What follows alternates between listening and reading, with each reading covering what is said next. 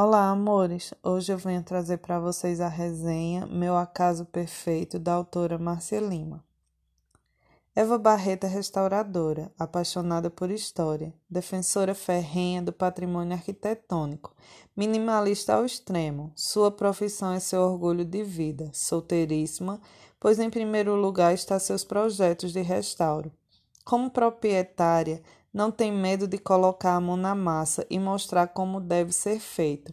Tem o respeito e admiração dos homens com quem trabalha no seu dia a dia. Lógico, sempre tem um escroto ou outro que se acha no direito de tirar uma casquinha. Mas, como sempre, a Eva se sai muito bem. E quando não consegue, tem o seu amigo e parceiro de trabalho Braz, um defensor e escudo nato. Apesar de brasileira, Eva já, já morou fora. Na Espanha, para ser mais exata, e naquele país rico em arquitetura, mostrou o profissional capaz e determinada que é. Também foi lá que adquiriu uma rixa com um dos maiores empreiteiros do país, o Esteban Galardo. Esse homem é uma pedra no sapato de Eva. Pedra não, minha gente, ele é um rochedo. Poxa, esse homem consegue ser chato. É, fazer o quê, né? Mas mal sabia ela que o destino reservava uma surpresa capaz de mudar sua vida num loop de 360 graus. Vou confessar, viu? É uma baita surpresa. Onde na vida de Eva, que só existe uma mochila e seus projetos, teria lugar para um amor arrebatador, enlouquecedor, de tirar o fôlego e o foco? Essa é uma pergunta que nós vamos responder ao longo do tempo, tá? Daniel Galhardo é engenheiro civil, herdeiro da Galardo e Gamorra. Nunca quis viver à sombra de seu pai, sempre buscou seus ideais. Com seu escritório montado na Espanha, esse espanhol lindo, dono de um coração puro, uma personalidade ímpar, cavalheiro, um verdadeiro Dom Juan que busca sentir emoções que o seu coração só teve o privilégio de sentir na adolescência. Nossa, ele tem um amor platônico que vai reencontrar aqui no Brasil. Dani, antes de vir ao Brasil, colocou um ponto final em seu relacionamento.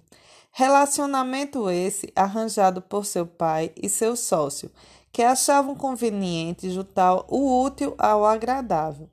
Só que Daniel queria mais, ele queria sentir, desejar e ser amar e ser amado, coisa que com a sua ex, fútil e inútil, ele nunca sentiria. Claro que não, né? Ela é uma mimizenta de plantão.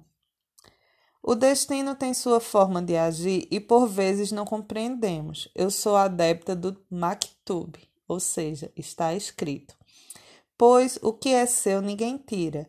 E foi nesse pensamento que torci a cada momento do desenvolvimento dessa história maravilhosa para que, apesar de todos os percalços e pessoas sem escrúpulos, esse casal ficasse junto. Eles têm tudo para dar errado, pelo menos é assim que a Eva pensa, pois ela é mais velha, seu trabalho está aqui no Brasil. Ele, é filho do seu desafeto. Tem um urubu, aquela coisinha ex-noiva dele, sobrevoando sobre suas cabeças. Ele mora em outro país. Muitas cobranças e diferenças afastam o nosso casal. Conflitos de interesse, mas nada que realmente pudesse afastar ou acabar com esse amor porque ele é verdadeiro. Então, o amor verdadeiro, ele resiste a tudo. O maior empecilho é o medo de ser feliz que Eva carrega consigo. Conforme a leitura fluía, fui descobrindo e por vezes tive vontade de bater na Eva. Vou dizer o porquê de a Eva ser assim, né? Ela foi traída. Então, quando a mulher é traída, ela fica sempre com o pé atrás. Então, ou a felicidade não vai durar, ou tá feliz demais, algo vai acontecer. Esse sempre é o pensamento que se passa na cabeça, né? Ah, Evinha. Gente, como assim? Como assim vai deixar um lord inglês deste dando sopa? Como assim desiste de lutar por ele, por acreditar que esse é o melhor?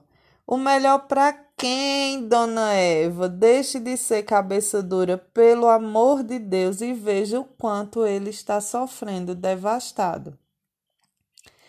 Com o desenrolar e o crescimento de Daniel, foi algo lindo de se ver né? Pois apesar dele ser novo, a maturidade que ele demonstrou ter é uma coisa assim fascinante. Ele é centrado e decidido. É, Vinha, o seu Dom Juan sabe o que quer e principalmente sabe respeitar seus limites. Mesmo com toda a dor que ele está sentindo, ele sempre fará o melhor por você. Acorda, mulher, não deixe esse princesa escapar. Essa é uma leitura gostosa, onde meu estômago de verdade protestou todas as vezes que me antecipei a algum acontecimento. Pois sempre que o casal estava feliz, era impressionante, gente. Era sinônimo de uma desgraça que ia acontecer. A Márcia caprichou, porque eu juro, teve hora que eu não sabia se meu estômago estava no coração ou se o coração estava no estômago. Mas fazer o quê, né? Simplesmente maravilhoso, já que era a história do Braz, viu, moça? Que ele finalmente encontre a tampa da sua panela, assim como um pouco mais de Maria Santa Esteban, porque você deixou ali nas entrelinhas e eu quero saber como foi depois de vinte e tantos anos esse amor realmente ser assumido. Esse foi o primeiro contato que eu tive com a autora, né? Achei ela super fofa, o livro maravilhoso e super recomendo.